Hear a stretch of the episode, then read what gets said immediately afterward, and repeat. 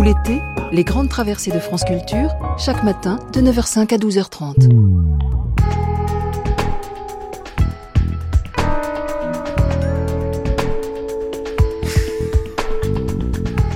Michel Cotta, Martin Even, France Culture, Les Grandes Traversées, Les Grandes Traversées, Le siècle des femmes, Le siècle des femmes, réalisation Emmanuel Geoffroy, avec la collaboration de Soisic Bombarlet.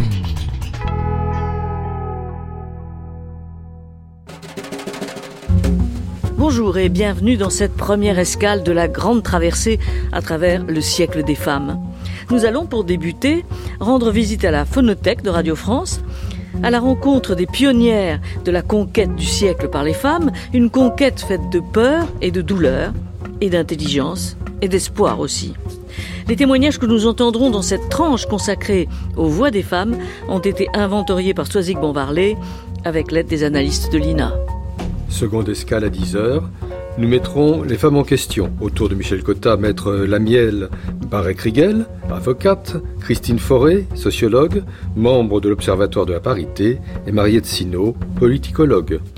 Troisième escale à 11h. La grande traversée du siècle des femmes aborde le domaine tabou du désir d'enfant. Martin Even a recueilli les témoignages de deux femmes d'aujourd'hui dont nous conserverons confidentielle l'identité.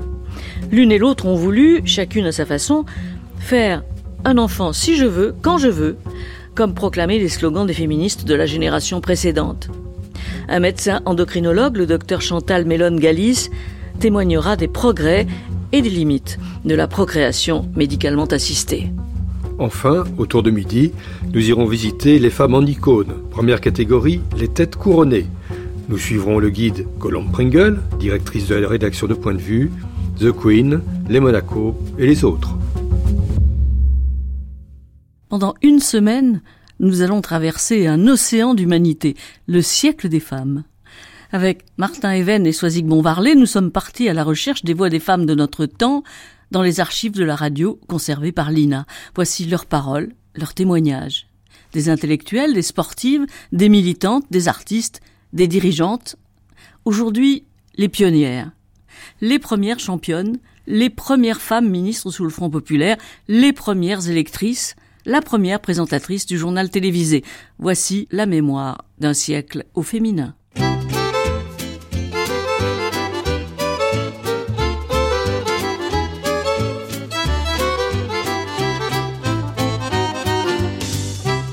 France Culture. France Culture, les grandes traversées. Les grandes traversées. La voix des femmes. Aujourd'hui, les pionnières. Une sélection d'archives radiophoniques présentée par Michel Cotta et Martin Evan. Avec la collaboration de Soisic Bonvarlet. Réalisation Emmanuel Geoffroy. Aventurières, universitaires, femmes politiques, sur terre, sur mer et dans les airs, elles ont ouvert la voie de 1936 à nos jours.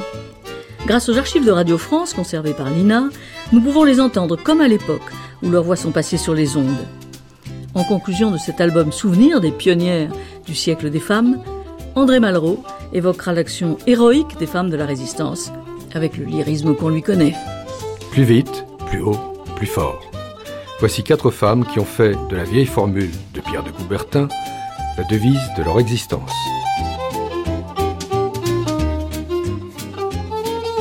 Première femme pilote d'essai, Jacqueline Auriol a vu la mort en piqué. Nous sommes en 1972, la prodige de la voltige aérienne évoque au micro de Claude Leu pour France Culture le terrible accident dont elle fut victime en 1949. J'ai prévenu d'ailleurs au sol en disant je ne peux plus tenir l'avion. J'ai donc pensé que le moment le plus passionnant de ma vie était sur le point d'être vécu pour la dernière fois, c'est-à-dire l'instant de ma mort. J'avais une curiosité, mais une extraordinaire curiosité, pas l'ombre d'une inquiétude. Et alors que je pensais ne pas croire, ne pas avoir de foi, à ce moment-là, j'ai su que j'avais une foi et que je n'imaginais pas un anéantissement, mais simplement quelque chose de nouveau. Une autre découverte. Une découverte. J'étais si curieuse que toutes mes préoccupations, qui étaient des préoccupations très importantes de ma vie, soit, soit mes enfants, passait tout à fait au second plan. Et que, bien sûr, j'ai pensé, quelques instants, j'ai pensé aux fractions de secondes, comme ils vont avoir de la peine tout à l'heure quand on va leur dire que leur maman s'est écrasée. Mais mais très peu. c'était vraiment, j'étais déjà dans une autre dimension. Tout à fait. C'est très curieux. Et puis à la suite, j'ai dû perdre conscience. Personne n'a su au fond au sol exactement le temps que cela avait duré, ma perte de conscience. Et je me suis réveillée. Je me suis réveillée dans un avion qui faisait à peu près ce qu'il voulait. Enfin, je n'ai pas réalisé instantanément. Mon masque était détaché, donc je présume qu'il devait y avoir eu une bagarre intérieure dans ce monoplace. Et là, vous avez recommencé la lutte pour la vie? Et là, j'ai recommencé, oui, j'ai recommencé. D'abord, j'ai voulu dire au sol pourquoi je me tuais, car je me tuais toujours. Et toujours sans inquiétude. Mais peut-être, je ne sais pas, une espèce de réaction, probablement ça d'ailleurs, une réaction professionnelle. J'ai eu envie de dire pourquoi. J'ai dit au sol, je me tue parce que mon tab s'est déroulé en cabré. Eux comprenaient ce que ça veut dire, vous peut-être pas, je ne sais pas. C'est merveilleux ce souci de continuer à ce moment-là. Oui, mais non, mais je ne suis pas très fière de moi parce qu'il y a eu un, un moment donné où je me suis dit, puisque je meurs, il faut tout de même que je prononce une parole un peu historique genre ça, que je trouve quelque chose de très bien pour leur dire, puisque eux sont au sol et m'écoutent. Alors je me suis écrasé le cerveau comme un citron, sans, succès d'ailleurs. Je leur ai dit, et je vous dis à tous au revoir.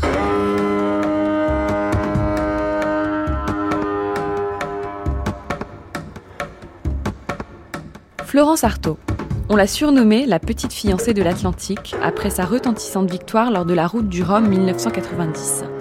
Au passage, elle avait alors battu le record de l'épreuve et était devenue la première femme à entrer dans l'histoire de la course au large.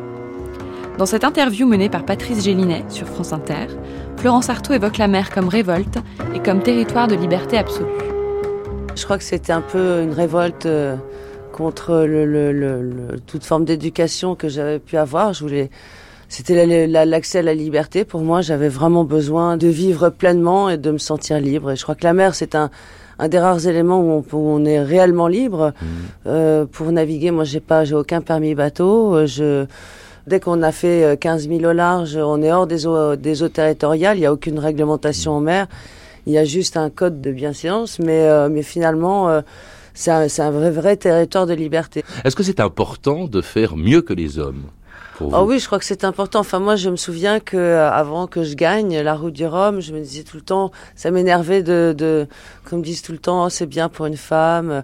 Et d'être la première femme, euh, c'était pas mon but. Moi, je me considérais comme un marin et je voulais être comparé à, à, un marin et classé comme un marin. Et d'ailleurs, euh, la voile est un des rares sports qui permet aux femmes de se mesurer aux hommes sur les, enfin, dans les mêmes classements avec les mêmes, les mêmes outils et, et à part la montagne, il n'y a pas d'autre sport comme, euh, comme celui-là. Donc c'est intéressant parce que ça veut dire qu'en dehors des muscles et de la préparation physique, il y a aussi euh, beaucoup d'aspects mentaux et de volonté et des oui, la volonté, qui parce sont que très féminines. Vous, n'êtes pas une haltérophile, hein, je le précise tout de suite pour ceux qui ne vous connaîtraient pas. Alors c'est quand même, c'est quand même très difficile. Oui, c'est physique, mais enfin, plutôt que d'avoir des gros muscles, il vaut mieux savoir s'en servir au bon moment.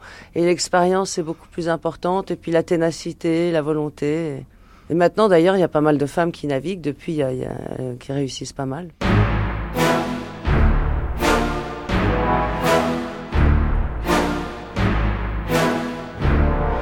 Et maintenant, une grimpeuse.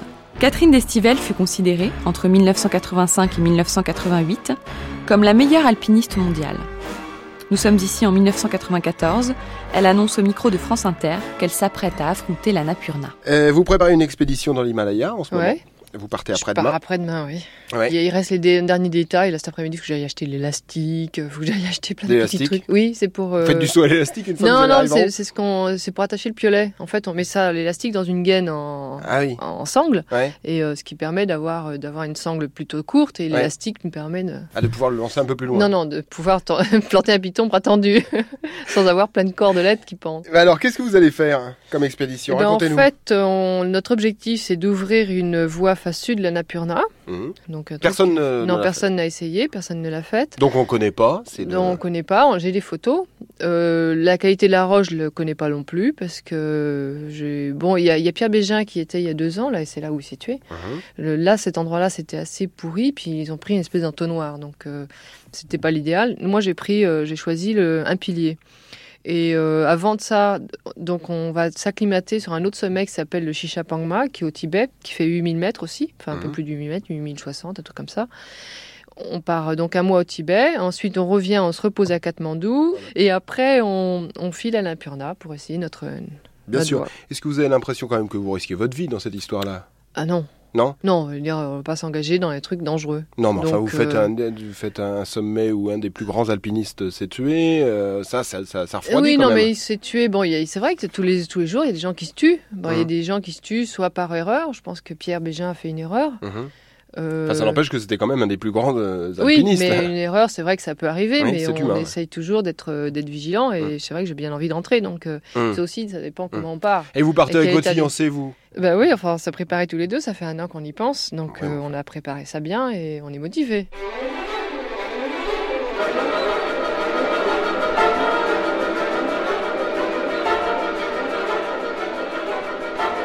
Écoutons maintenant Maud Fontenoy s'exprimer après 117 jours passés en mer, partie de Saint-Pierre-et-Miquelon le 13 juin 2003 et arrivée en Espagne. Avant elle, six hommes avaient effectué avec succès cette même traversée, mais aucune femme. Elle a enduré 17 chavirages, des tempêtes, des vents contraires, bu de l'eau de mer une semaine durant et a malgré tout tenu bon et relevé le défi. Elle livre à Marie-Pierre Planchon, sur France Inter, sa conception du sens de la vie. Le sens de la vie, euh, c'est vrai que le seul livre que j'avais pu emmener dans ma traversée, c'était Les pensées sur moi-même de Marc Aurel. Et Marc Aurel, il insiste sur euh, le devoir d'homme qu'on a d'accomplir quand on est sur Terre. Je ne sais pas si j'ai accompli mon devoir de femme en prouvant qu'une femme pouvait tout aussi bien y arriver qu'un homme sur cette traversée. Ce que je sais, c'est que j'ai accompli un rêve. Pourquoi ce défi? Parce que euh, je suis amoureuse de l'océan, parce que habité pendant 15 ans sur un bateau aux Antilles avec ma famille, parce que je suis bien quand je suis sur l'eau, parce que c'est un peu ma Madeleine de Proust à moi, et parce que j'avais envie de me retrouver à 30 cm de cette nature magnifique, à rencontrer les dauphins, les baleines, et avoir euh, ce souci de dépassement de soi, de repousser ses limites. Vous auriez pu choisir la voile. Mais J'aurais pu choisir ouais. la, la voile, mais c'est vrai qu'à la voile, ça a été fait que par six hommes et par aucune femme. Une femme avait essayé, avait malheureusement dû abandonner à cause de la météo. Et aujourd'hui, le fait d'avoir prouvé qu'une femme, tout aussi euh, jeune femme, petit bras euh, qu'elle puisse être, et également féminine, euh, puisse réussir là où, où d'autres hommes avaient réussi avant, c'est une deuxième victoire. Quel sens avez-vous donné à cette traversée? Avant de partir? Avant de partir, euh, c'était pas pour moi euh, le, le but d'un exploit, euh, c'était Mhm. pas trop l'exploit sportif, c'était plus une aventure humaine, une aventure personnelle, une aventure simple. Hein, c'est euh, Ah bah oui, de- c'est simple. Non, oui. Traverser l'Atlantique Nord à la rame, c'est très simple. C'est partir d'un continent pour arriver à un autre. Tout le monde s'est ramé. Euh, J'avais des doutes, des peurs. J'ai essayé autant que possible de les mettre de côté pour les remplacer par de l'audace, du courage, de la détermination. Et oui, c'est ce qui a fait le, sens de cette traversée. Oui, un- une, petite victoire de chaque jour par une rigueur, euh, par euh, le fait de s'astreindre à une, une hygiène de vie pour tenir le coup, heure après heure, jour après jour, semaine après semaine, pendant ces quatre longs mois. Est-ce que vous aviez conscience de ce que vous risquiez, c'est-à-dire d'y rester, hein, de mourir carrément? Bah, on part pas bien évidemment pour mourir. Je- La Bah oui, grosse mais- peur que je me suis faite, c'est dans la très très grosse tempête, dans les 10 mètres de creux, 50 nœuds de vent, Oui. 17 chavirages la même nuit, et où j'ai eu peur, peur de mourir, peur de mourir là. euh, Et on se dit qu'on a 25 ans, qu'on veut faire plein de bébés, et on peut pas mourir là forcément. Et à ce moment-là, on est révolté parce que cette, ce- cette aventure, c'était pas du tout pour moi un saut dans le vide, les yeux fermés. C'était une aventure très préparée. J'avais du très bon matériel, un très bon bateau. J'avais envisagé tous les risques. Et je comptais bien par une prudence euh, et une rigueur euh, tenir le coup et, assurer le fait d'être en vie à l'arrivée. Et là, j'ai eu euh, tout d'un coup la peur panique de se dire euh, la, mer est plus forte que prévu. Et j'ai eu peur d'y rester. Mais c'est vrai qu'au départ, euh, je, je savais qu'il y avait des risques et je pense qu'il y a des risques dans chaque chose que l'on fait. Je pense que c'est de jouer avec ce risque qui fait qu'on touche des fois du, le vrai bonheur, le bonheur vrai, le bonheur incroyable de cette complicité avec la nature, de cette sensibilité par rapport aux choses, avec un corps qui s'adapte par rapport aux éléments naturels, avec une ouïe qui se développe, avec une sensibilité. Euh, pleurer devant des soleils couchants, ça peut pas être concevable pour moi aujourd'hui, et pourtant c'est ce qui m'est arrivé euh, dans mes grands moments euh, d'extase et de solitude face à, à, des ciels spectacles magnifiques.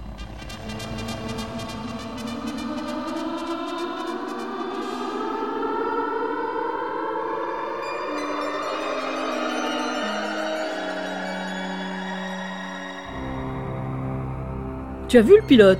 C'est une femme. C'est sous ce titre que Danielle de Curé, première femme pilote de ligne, a raconté ses souvenirs de pionnière. Mais elle n'est pas la seule à avoir été la première à franchir le pas dans des univers jusque-là réservés aux hommes.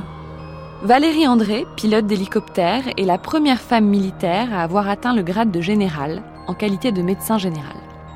Elle présente ici, pour le journal de France Inter, les conclusions d'un rapport de 1982 sur la condition de la femme dans l'armée.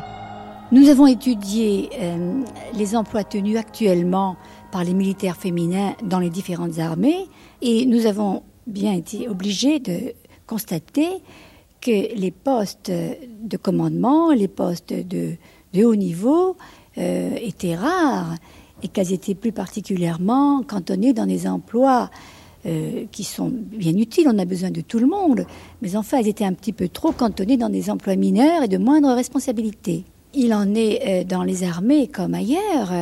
Les femmes ont fait la preuve de leurs compétences et euh, de leur motivation et elles peuvent très bien avoir la volonté, la détermination de faire une carrière. Il faut leur laisser leur chance. Il ne faut pas s'occuper de savoir s'il s'agit d'un homme ou d'une femme. Il faut tenir compte simplement des compétences et des aptitudes. Mais on peut imaginer par exemple des femmes parachutistes, des femmes fusiliers marins, des femmes sous-mariniers, euh, des femmes marins.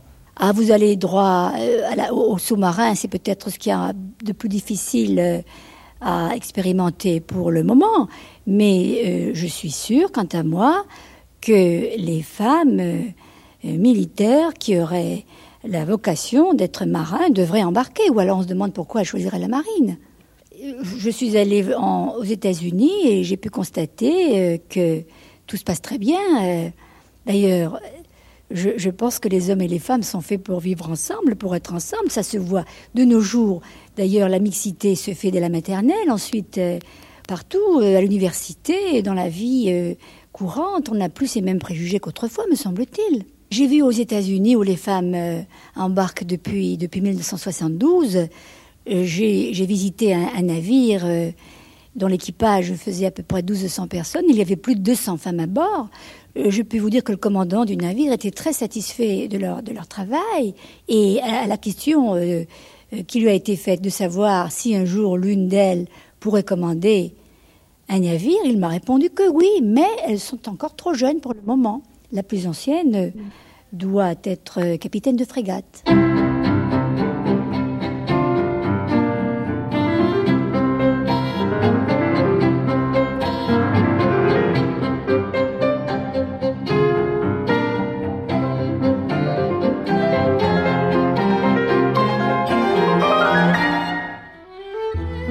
Questio, première femme nommée maître des requêtes au Conseil d'État, participe à une table ronde enregistrée à l'occasion du 20e anniversaire du vote des femmes, par Jacqueline Baudrier, alors rédactrice en chef des journaux de l'ORTF, le 22 octobre 1965. Nicole Questio participe à l'émission aux côtés de Marie-Thérèse Ekem, socialiste, inspectrice générale de la jeunesse et des sports, et d'Evelyne Sulro, sociologue, cofondatrice du planning familial, qui venait de publier un essai intitulé Demain les femmes. Jacqueline Baudrier demande à ses trois invités si elles votent et pourquoi. Je vote, j'ai toujours voté. Pour quelle raison? Parce que c'est le seul moyen que j'ai à ma disposition pour intervenir dans la vie publique de mon pays. Nicole Questio, maître des requêtes au Conseil d'État. Actuellement, il y a neuf femmes au Conseil d'État. J'ai toujours voté. Je n'ai jamais connu de situation où les femmes n'aient pas le droit de vote. Pour moi, c'est une chose acquise. Quand je parle à ma fille du fait de voter, elle me dit que comment les femmes n'ont-elles pas voté? Quel âge a votre fille? 14 ans. Evelyne Sulro, sociologue, auteur de nombreux ouvrages. Le titre de son dernier livre est d'ailleurs tout un programme, un véritable inventaire de l'avenir. Il s'appelle ce livre Demain les femmes. Pour moi, c'est un anniversaire même assez émouvant parce que c'est l'anniversaire d'une prise de conscience. Euh, j'arrivais à l'âge où on allait pouvoir voter et euh, je me rappelle, j'avais euh, des propos de petite jeune fille, c'était pas féminin. Et mon père m'a répondu mais comment tes ancêtres ne sont pas descendus dans la rue en 48 pour que tu déchires ta carte d'électeur? Et vous avez été convaincu Ah mais je me suis rendu compte à ce moment-là que c'était pas une question de sexe, j'étais un être humain dans la cité et j'avais une responsabilité parce qu'une carte d'électeur c'est un poids de sang, de lutte, d'histoire qu'on ne peut pas nier.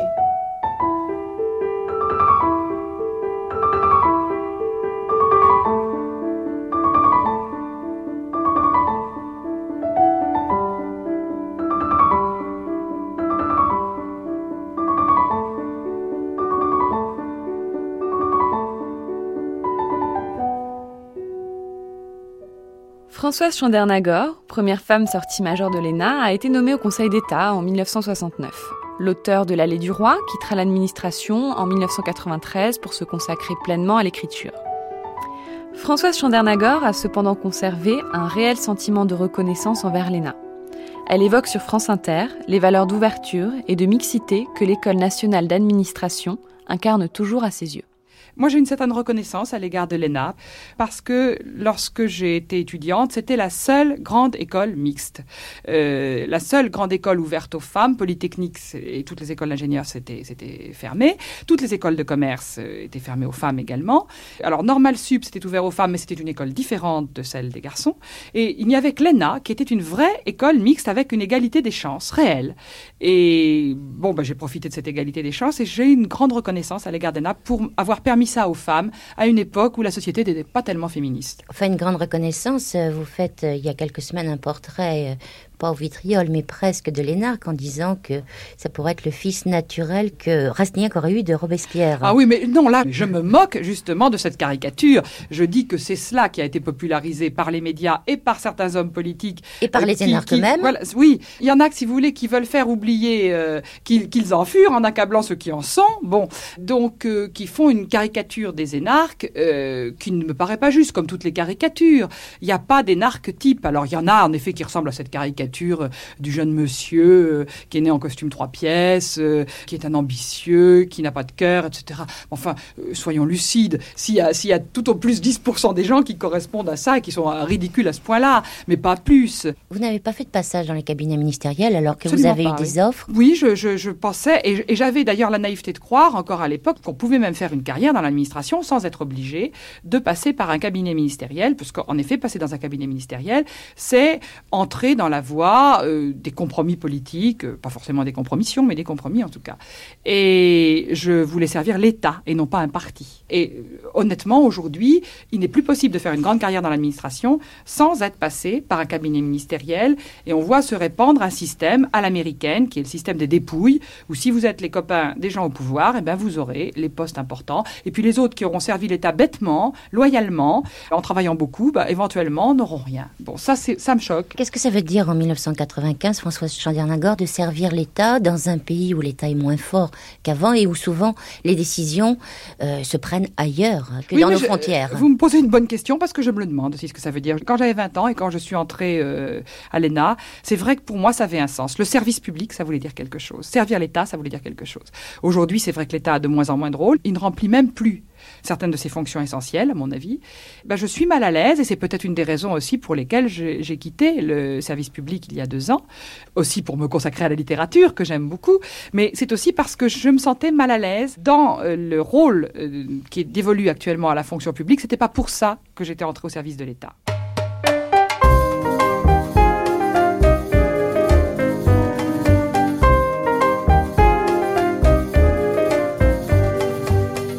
Jacqueline Joubert a été la première speakerine de la télévision française. Elle échappe bientôt à son rôle d'hôtesse de la chaîne unique de la RTF pour présenter Rendez-vous avec, une émission de variété dans laquelle elle interviewe des artistes tels que Brassens, Brel ou Ferrat. Productrice, réalisatrice, elle devient la patronne des émissions jeunesse Récréa 2 dans les années 70-80. Nous l'entendons en 1990 à Café Zapping sur France Inter. Elle vient d'annoncer son départ à la retraite. Alors vous venez parce qu'on a appris comme ça que vous alliez presque en catimini, euh, subrepticement, euh, quitter la télévision. Vous allez à la fin de l'année quitter le service public, Antenne 2. Oui, je m'en vais sur la pointe des pieds. Oui, alors c'est... C'est mon côté violette, ça. Oui, mais en fait, c'était, c'est heureusement qu'on l'a su, parce qu'on aurait été tout à fait fâchés euh, de savoir que Jacqueline Joubert ne faisait plus partie du paysage audiovisuel. Mais non, parce que on part un petit peu depuis quelques années là. Le service public s'est tellement dégradé qu'on part un peu en haussant les épaules, et c'est la raison de cette sortie modeste. C'est plus du, du chagrin que du regret. Oui. Ouais. Ouais. Mais enfin, pas tellement de chagrin. Vous savez, euh, je crois que euh, la télévision et moi, c'est ça a été une histoire d'amour. Et il y a deux merveilleux moments en amour, celui où on le découvre et, et celui où l'on s'en débarrasse. Voilà. Et là, là, vous allez. pas euh, oui, attends, Enfin, moi, écoutez, ma je ne suis pas encore euh, au moment du débarras, mais, Mais ouais. mais je le sens venir quand même. Au train où vont les choses, je, je pense que ça ne devrait plus tarder. Alors, vous, vous disiez vous-même, bon, euh, on- maintenant on quitte peut-être le secteur public euh, en haussant les épaules. Vous avez connu la télévision, euh, et vous m'en voudrez pas de le dire, à une époque historique. Il y a 41 ans, exactement. Vous savez, les femmes qui cachent leur âge se privent de jolis souvenirs, a dit humoriste. Bien. Alors allons-y, allons-y, Jacqueline Joubert, au niveau du souvenir. Vous avez connu la télévision en noir et blanc, vous avez Oui. connu la chaîne unique, l'arrivée Oui. de la couleur, Oui. la fin du monopole sur la télévision. Oui, quand ça fait boum après, parce que l'arrivée du monopole, c'était à bon, euh, l'ORTF, Oui, et il puis y a eu la, la l'éclatement. RTF, l'ORTF, l'éclatement euh, de, des- des Oui, oui, sociétés. et l'éclatement euh, en société, ça, c'était le Big Bang, oui. Alors, quel est le, le- le souvenir qui restera le plus fort euh, de votre parcours? L'époque héroïque, parce que c'est ma propre jeunesse, et on est très fidèle à sa propre jeunesse. Et puis cette évolution euh, constante, parce que tout de même, je suis entrée comme euh, j'avais gagné un, concours sur 200 filles, enfin on était deux avec Arlette Accard. Et euh, ensuite, je suis passée très vite productrice, en 66 réalisatrice, et puis j'ai mal tourné, en 71 je suis devenue géomètre, chef de service. Donc c'est un parcours tout à fait passionnant, j'ai vu beaucoup de choses, et si j'ai pu diriger un service, c'est peut-être parce que j'y avais appris complètement mon métier. Euh, dit, euh, mes meilleurs souvenirs sont les 10 ans de Récré à deux. Ça, ça a été Ah oui. extraordinaire parce que c'était une petite chaîne dans la grande. Euh, D'ailleurs, le- les enfants n'intéressent absolument pas les adultes. Tout ce qu'on peut raconter, tout ce qu'on peut lire est faux. Je peux vous dire que c'est faux. D'abord, quand ils parlent des émissions, ils ne les ont jamais regardées. Je parle des, des grands, des journalistes. C'est bon de dire ce qu'on pense. Hein.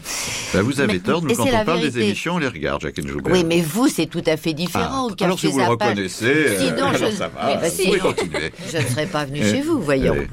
Donc, ces dix ans de récréation ont été d'abord euh, tout à fait profitables euh, à un tas de- d'en- d'enfants que je retrouve maintenant, puisqu'on y, on y a tout traité. On a, c'était une petite chaîne dans la grande chaîne. C'était un microcosme. hein. C'était euh, informer et cultiver, distraire. Microcosme, c'était tout à fait ça au début de la télévision, quand vous êtes arrivé avec euh, Georges Decaune, Chernia, Sabac, enfin toute cette équipe Ah qui oui, a fait la télévision.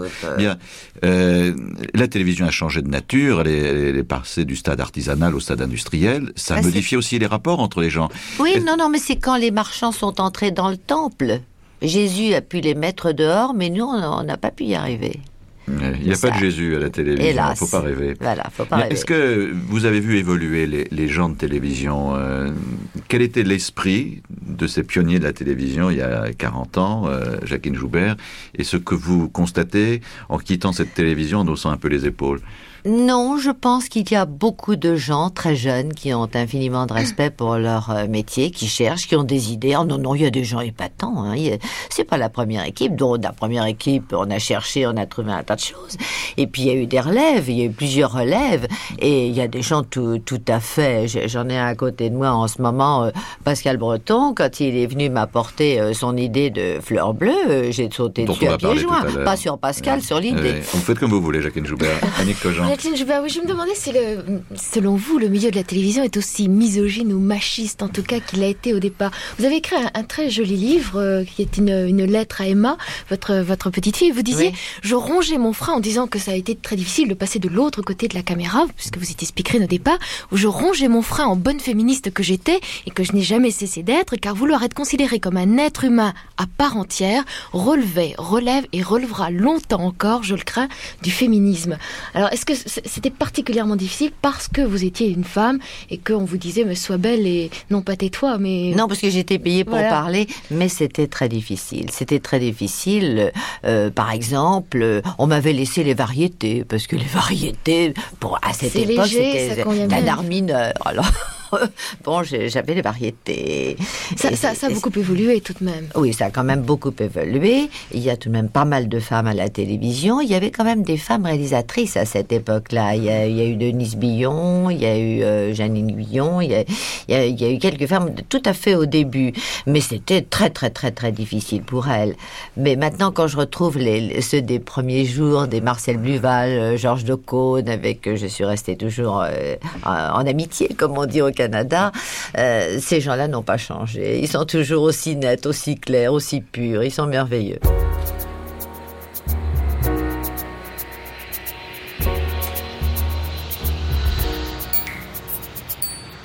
Nous vous proposons maintenant d'écouter la première commandante de bord d'avion de ligne, Danielle Decuré, auteur de Vous avez vu, le pilote est une femme.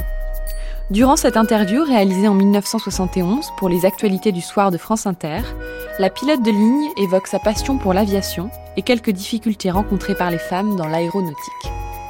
Y a-t-il des difficultés particulières aux femmes pour la formation? Euh, oui, parce que les femmes n'ont qu'une solution, c'est la mienne et celle de Jacqueline Camus, c'est de faire, de, de faire des heures de vol en aéroclub à leurs frais, de passer tous leurs examens à leurs frais et de faire des études solitaires, alors qu'il existe une école nationale de l'aviation civile qui prépare aux pilotes de ligne, mais euh, cette école est interdite actuellement aux femmes. Et ensuite, lorsque vous avez ces brevets de pilote professionnel, pour trouver un patron, est-ce plus difficile pour une femme? Oui, c'est plus difficile parce qu'à licence égale et à heure de vol égale, toute chose égale, on prendra plus facilement un homme qu'une femme. Et vous avez-vous l'impression qu'une femme est absolument l'égale de l'homme pour ce métier? Ah, je pense que de plus en plus, oui. Il n'y a vraiment plus aucune raison pour qu'une femme ne puisse pas être pilote. Et comment réagit la clientèle lorsque des clients se présentent et on présente le commandant de bord, euh, Daniel Décuré Que disent-ils? Bah, ils sont quand même un peu étonnés. Il y a un instant de, de silence. Et puis, il suffit d'essayer une fois et ensuite il n'y a plus de problème. Pensez-vous que ce métier soit compatible avec une vie très féminine? Euh, bah, si on appelle une vie féminine euh, la vie d'une femme mariée avec des enfants, ça me semble difficile. Mais on peut très bien euh, être femme et être heureuse en, en faisant un métier qui n'est pas un métier de mère de famille. Pensez-vous un jour devenir commandant de bord sur un Concorde ou un Boeing 747 J'espère.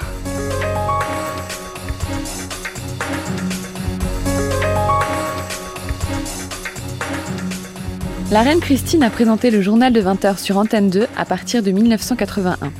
Christine Ockrent est aussi l'auteur du livre noir de la condition des femmes. Elle débat ici, en 2006, sur France Inter, avec le sociologue Alain Touraine, au sujet des rapports de force entre hommes et femmes.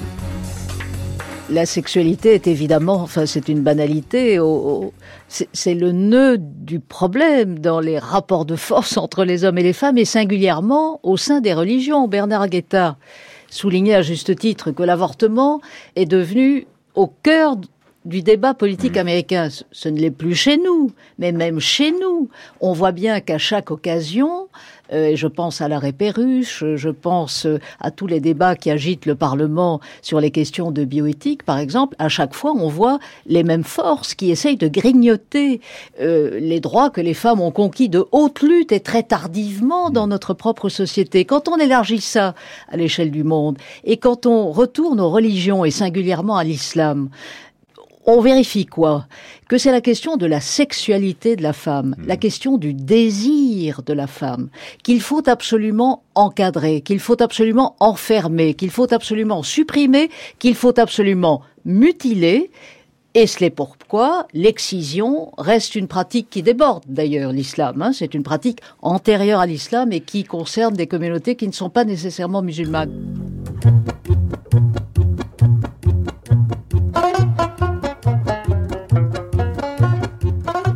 Femme clown, Annie Fratellini avait débuté sa carrière au cirque Medrano en 1948.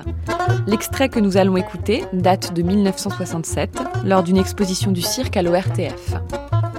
Deux ans plus tard, Annie Fratellini épousera l'acteur Pierre Etex, avec qui elle créera une école nationale du cirque.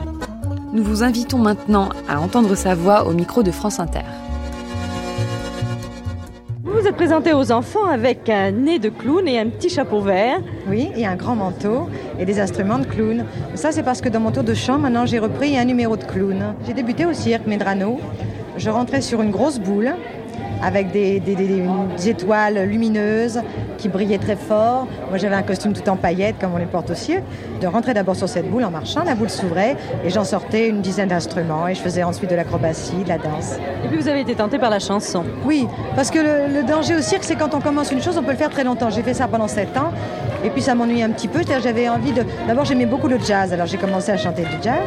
Et puis alors maintenant, il y a tout de même ce petit retour au cirque. Ah oui, mais depuis deux ans déjà, j'ai repris. Je n'osais pas avant parce que je faisais un complexe quand même à cause de mon nom. Je disais que si je faisais clown, euh, c'était très embêtant de copier euh, des clowns d'abord. Et puis, euh, c'est avéré que j'avais tout à fait le faciès d'un clown. Tout le monde m'a dit, mais tu n'as pas besoin de te forcer ni vraiment d'apprendre. En fait, je crois que c'est de naissance. Vous n'êtes pas la première femme clown? On ne voit jamais des femmes qui sont clowns. Ce sont toujours des hommes Il y a des femmes qui présentent des numéros de clown, mais avec le petit nez de clown, je crois vraiment être la première. «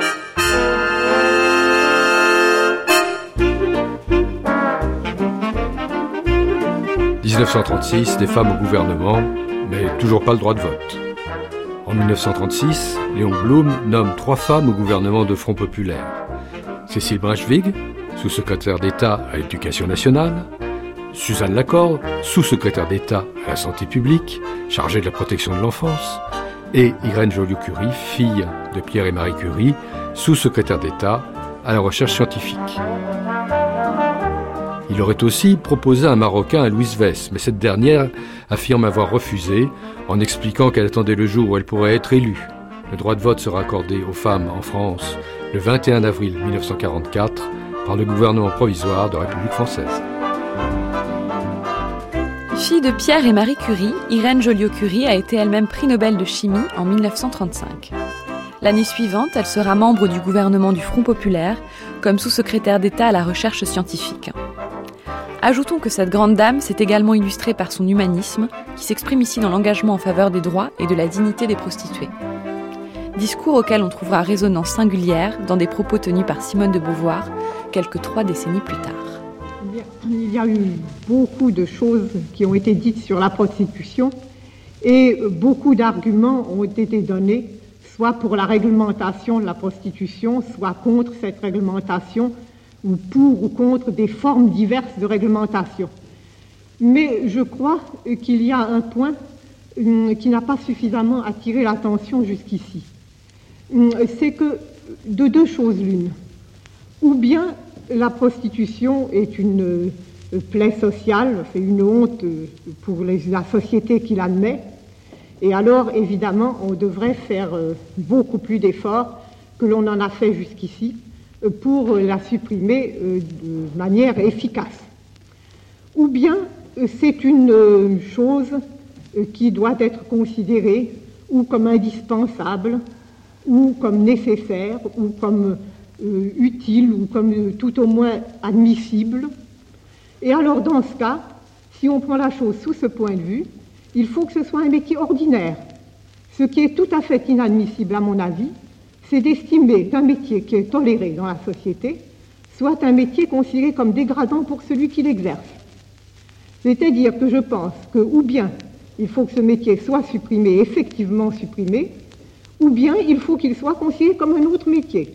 C'est-à-dire que l'on l'exerce sans, euh, non pas euh, dans l'atmosphère trouble qui règne actuellement, mais avec des assurances sociales, des caisses de compensation, l'inspection du travail, tout ce que vous voulez, ce genre-là, et, qu'il ne règne pas euh, autour des discussions qui concernent la protection de ce métier, euh, cette atmosphère qui règne actuellement.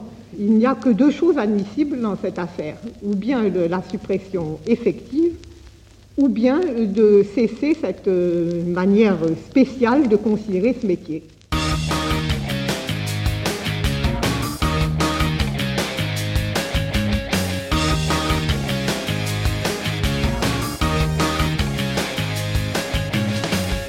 Nous retrouverons Simone de Beauvoir dans un tout autre chapitre, bien entendu. Mais écoutons tout de suite ses propos, tenus en 1975, concernant les luttes des prostituées. 1975, le mouvement des prostituées occupe l'église de Montparnasse. Dehors, on viendra nous chercher. Dans une église, on ne vient pas nous chercher. Justement, alors il n'y a plus aucun respect à ce moment-là. Si, madame. C'est pas parce qu'on respecte On est aussi pas, catholique que n'importe quel citoyen. Je trouve que le problème des prostituées ne regarde pas d'abord les hommes, mais d'abord les femmes. Bien entendu, il regarde les hommes aussi, mais il regarde les femmes. Et en tant que je m'intéresse vraiment à tous les aspects de notre condition, eh bien, je m'intéresse à la condition des prostituées. Je suis assez solidaire de la majorité des femmes pour savoir qu'en effet, pour un très très grand nombre d'entre elles, si ce n'est pas la prostitution, c'est du moins une espèce de ou de vente de leur corps, comme euh, très souvent dans la bourgeoisie où la femme vit euh, simplement au crochet de son mari donne son corps en échange, ou en tout cas une dépendance de l'homme qui fait que la femme n'est pas libre de, de vivre comme elle le souhaiterait. Et cette euh, demi-vente de son corps, et en tout cas cette subordination, apparente en effet un très très grand nombre de femmes à la prostituée. Je ne dis pas toutes, mais enfin certainement un très grand nombre. C'est la société qui est responsable de la prostitution. Et ça, je l'ai pensé, je le pense encore aujourd'hui. Et par conséquent, puisqu'elle en est responsable, puisqu'elle la veut, puisqu'elle contraint certaines femmes, elle les accule à ce choix, eh bien, elle devrait alors accorder aux prostituées des conditions de vie convenables et en tout cas ne pas les brimer, ne pas les empêcher d'exercer correctement leur métier. les met en prison. Quelle est la première Naturellement, je ne parlais pas. D'ailleurs, elles sont également contre des maisons d'abattage. Ça, c'est quelque chose d'abominable. Parce que là, alors, les femmes travaillent à la chaîne comme ça toute la journée. Elles s'épuisent la santé. Ça, c'est pire que de travailler en usine. Mais une prostituée qui a une vie à peu près correcte, qui ne choisit pas exactement ses clients, mais enfin qui n'a pas un trop grand nombre de clients et qui sait un peu se débrouiller, eh bien, je ne pense pas qu'elle soit plus aliénée, qu'elle soit plus abîmée dans son corps qu'une ouvrière qui travaille à la chaîne dans certaines conditions.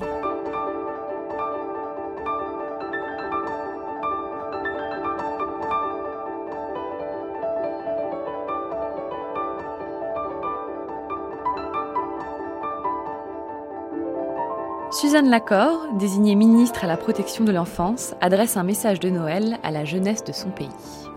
En cette joyeuse fête, ayez encore une pensée pour vos petits frères malheureux, à qui manque la santé, les jouets, la tendresse, petits infirmes et malades, abandonnés, orphelins, petits espagnols dont les papas meurent dans une guerre atroce. Noël est votre fête, mes chers enfants. Nous la voulons joyeuse et belle pour vous tous. Nous vous aimons de tout notre cœur, enfants de Paris et de la France entière, et nous travaillons à faire de vous tous des enfants sains, bons et heureux. Oui, Noël est votre fête, celle de l'espérance, de la grande promesse que vous donnez à nos cœurs d'être un jour des hommes au cœur vaillant, à la volonté animée de l'ardent et pur désir de travailler au triomphe de la justice et de la paix dans notre pays et dans le monde. Vous vous en doutez, les petits ouvriers laborieux de cette œuvre d'avenir, grandissez avec la volonté et l'espoir d'être dignes d'elle et de la réaliser un jour. Tendez vos efforts en ce sens, fillettes et garçonnets. La France sera demain ce que vous la ferez. Préparez-vous dès aujourd'hui à hâter pour elle et pour le monde la victoire d'une civilisation supérieure. Vive l'espérance que vous portez en vous, mes chers enfants. Vive l'avenir. Tous mes voeux pour l'année nouvelle, pour vous et pour les vôtres. Noël, Noël.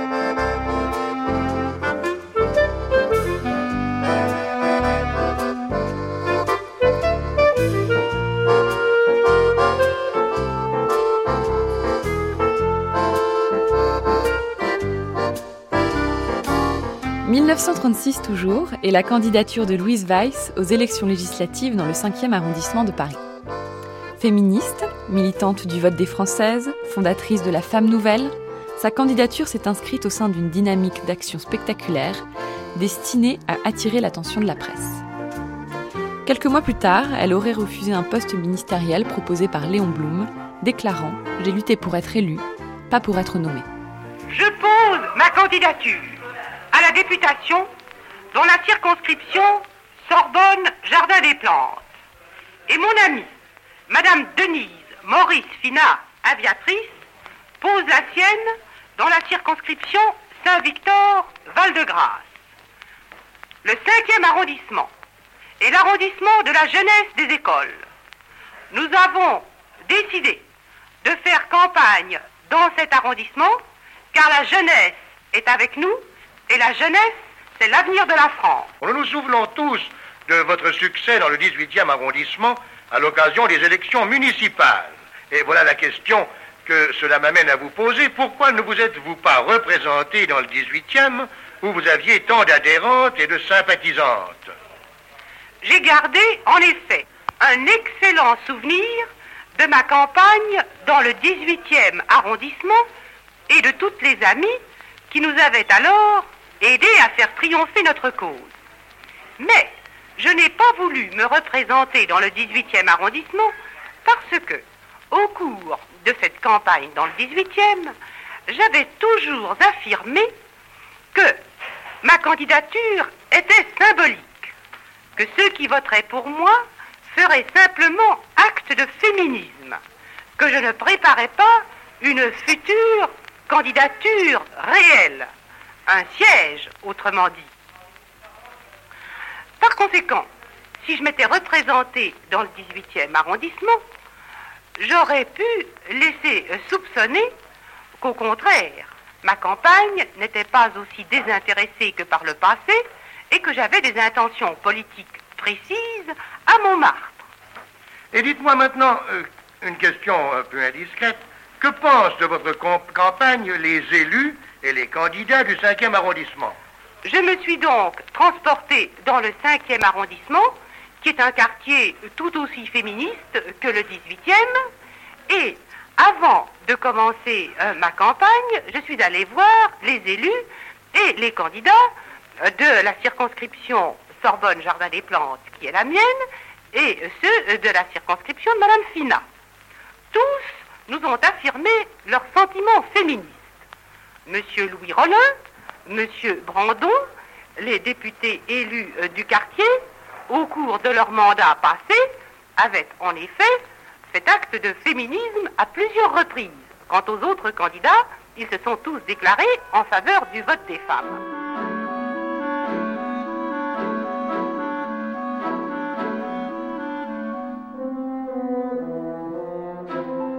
Les héroïnes de la résistance. Au lendemain de la Seconde Guerre mondiale, la France étonnée découvre qu'elle a été sauvée par des femmes, des héroïnes de tous les jours. Parmi ces femmes, il y a bien sûr eu Lucie Aubrac, épouse de Raymond, héroïne de la lutte pour la paix et pour les droits humains. Ici à l'antenne de France Inter, lors des éphémérides de Kathleen Evin en 2000, la militante de la liberté, qui nous a quittés le 14 mars 2007, propose une définition de la résistance comme désobéissance civile et acte universel. Les résistants, c'est pas des oraux qui, avec un grand manteau, descendent des nuages ou d'ailleurs pour changer le monde. La résistance, c'est la révolte de gens qui marchent sur deux pieds, qui marchent pas à quatre pattes et qui savent que il faut désobéir à des ordres qui sont injustes. Et quand on sait ça, quand on désobéit volontairement à ces ordres-là, on donne à la résistance tout son poids. La résistance ne ça va pas s'enfermer entre 40 et 45, elle dure encore actuellement. Quand je proteste contre le fait qu'en Afghanistan, ces seigneurs féodaux interdisent l'école aux petites filles, elles n'ont pas le droit de savoir lire et écrire. Je fais mon boulot de résistante et les gens qui signent avec moi sont des résistants. C'est un terme universel, le mot résistant.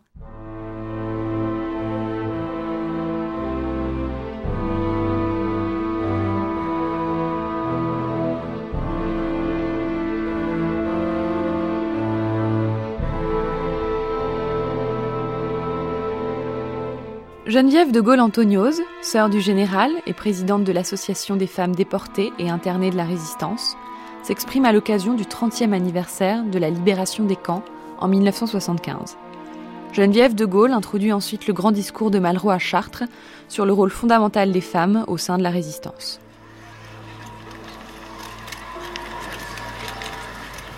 Il y a 30 ans,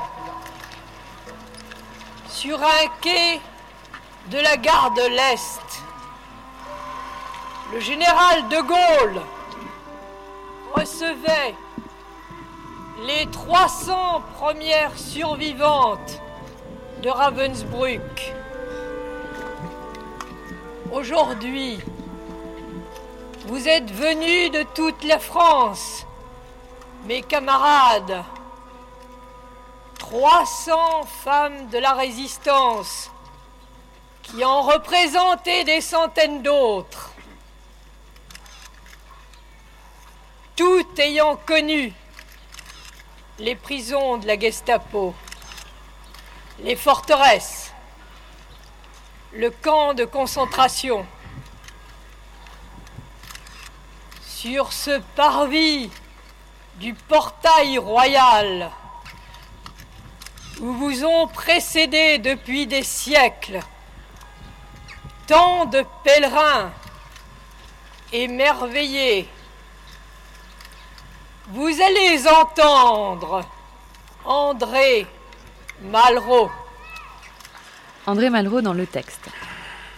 Je voudrais que ceux qui sont ici, ceux qui seront avec nous ce soir, imaginent autour de vous les résistantes pendues, exécutées à l'âche, tuées simplement par la vie des camps d'extermination. La vie, à Ravensbrück, 8000 mortes politiques ses yeux fermés jusqu'au fond de la grande nuit funèbre. Jamais tant de femmes n'avaient combattu en France. Et jamais dans de telles conditions. Je rouvrirai à peine le livre des supplices.